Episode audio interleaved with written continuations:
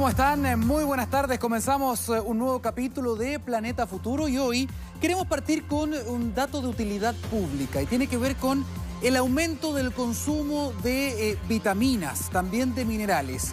¿Cuál es el contexto? Bueno, usted lo sabe, la pandemia. Sabemos que es muy importante en este contexto tener un sistema inmunitario fuerte, potente, sano, que reaccione también muy rápido. Y lo hemos dicho en varios capítulos, para eso ahí se pueden hacer muchas cosas en el día a día. Dormir bien, no estar estresado, que resulta bastante difícil, tener una, una nutrición, una dieta balanceada, eh, ojalá tomar harta agua, hacer ejercicio, tomar sol para generar y sintetizar vitamina D, sin bloqueador, ojo, un par de minutos al día, suficiente.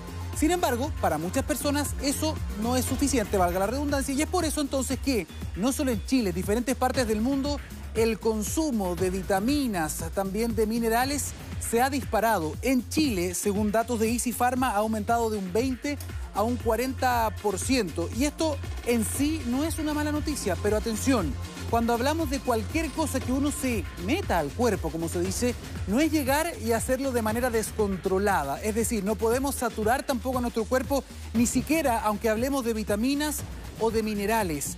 ¿Por qué? Porque puede venir asociado a algunos riesgos para la salud. Así es, usted tiene que tener, dependiendo de la dosificación también de la concentración, tiene que ir separando algunas dosis y hay algunas recomendaciones que nos pueden hacer justamente, por ejemplo, en lo que es en lo que son las dos vitaminas más consumidas en este momento. Hablamos de la vitamina C, muy importante, y también clave, la vitamina D.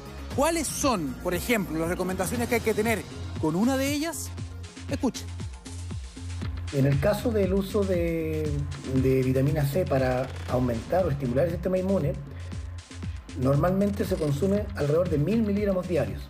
Es por esto que se requiere hacer alguna pausa en un intervalo, ojalá no superior a 20 días, para de esa forma evitar cualquier tipo de trastorno o de algún problema asociado a la ingesta en demasía de estas vitaminas. Ojo, ah, el exceso puede producir cálculos renales y también algunas infecciones urinarias. Atención con eso, no es llegar y tomar cualquier cosa. Siempre pregúntele o al médico o si no, al químico farmacéutico. Señor director, cambiemos de tema, ¿le parece? Vamos a ver una escena y después le explicamos por qué. A ver. John, cariño, es tarde, no me preocupes. ¿Podría ser él? Cariño, ¿estás bien? Aquí estoy. Estoy bien. ¿Cómo se llama el perro? Max. Janelle, ¿qué le pasa a Wolfie? Oigo que está ladrando. ¿Está bien? Wolfie está bien, cariño, Wolfie está bien. ¿Dónde estás?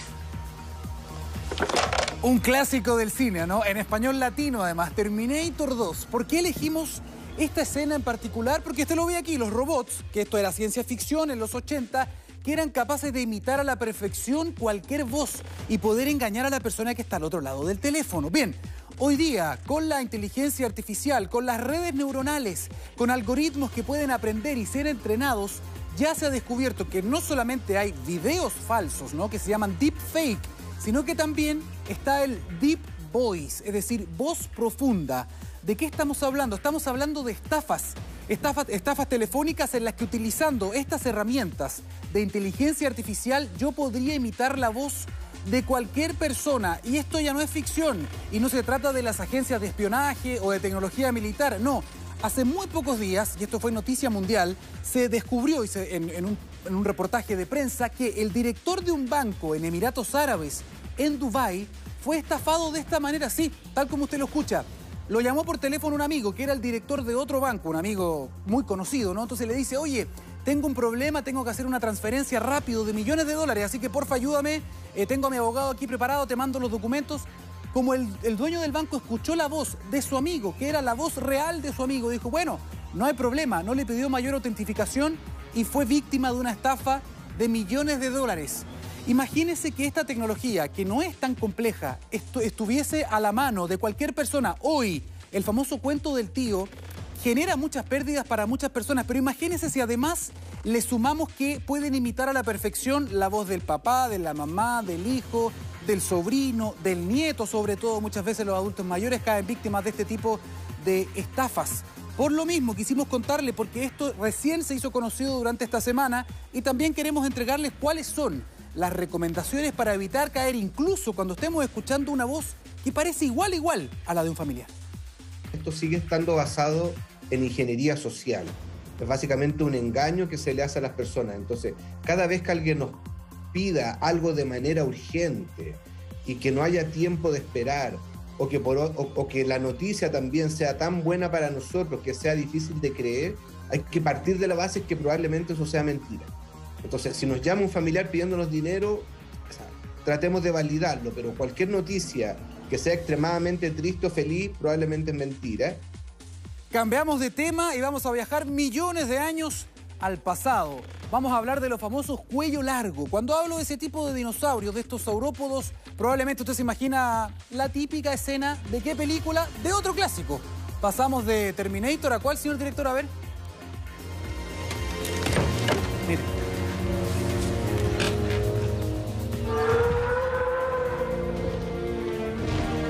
Gran momento, ¿no? Yo creo que es muy nostálgico para muchos de los que están viendo hoy día la, pantalla. Lo que estamos viendo ahí puede ser uno de los cuellos largos, saurópodos más famosos, ¿no? Un, un brachiosaurio.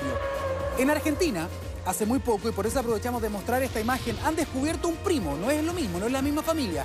Descubrieron un primo, la familia de los titanosaurios. Estuvieron haciendo excavaciones y en unas rocas que tenían 70 millones de años de antigüedad descubrieron diferentes fósiles mucha riqueza de piezas fósiles y ya ha logrado describir el primer dinosaurio. Hablamos de un titanosaurio, uno de estos dinosaurios de cuello largo, un saurópodo, de que podría haber alcanzado entre 8 y 15 metros de longitud, varias toneladas de peso. De hecho, son parecidos a esta imagen que tenemos acá de Discovery Channel y hay algunas eh, ilustraciones, representaciones, señor director, a ver si, si podemos mostrar más o menos cómo luciría. Estas son parte de los fósiles ha encontrados. Es impresionante cómo con una pequeña pieza se puede hoy día imaginar completamente y hacer una proyección de cómo era el dinosaurio. Hay otra foto más, ¿no? Que es cómo sería, aquí está, más o menos está cortada aquí en el cuello, pero más o menos este sería el tamaño, entre 8 y 15 metros.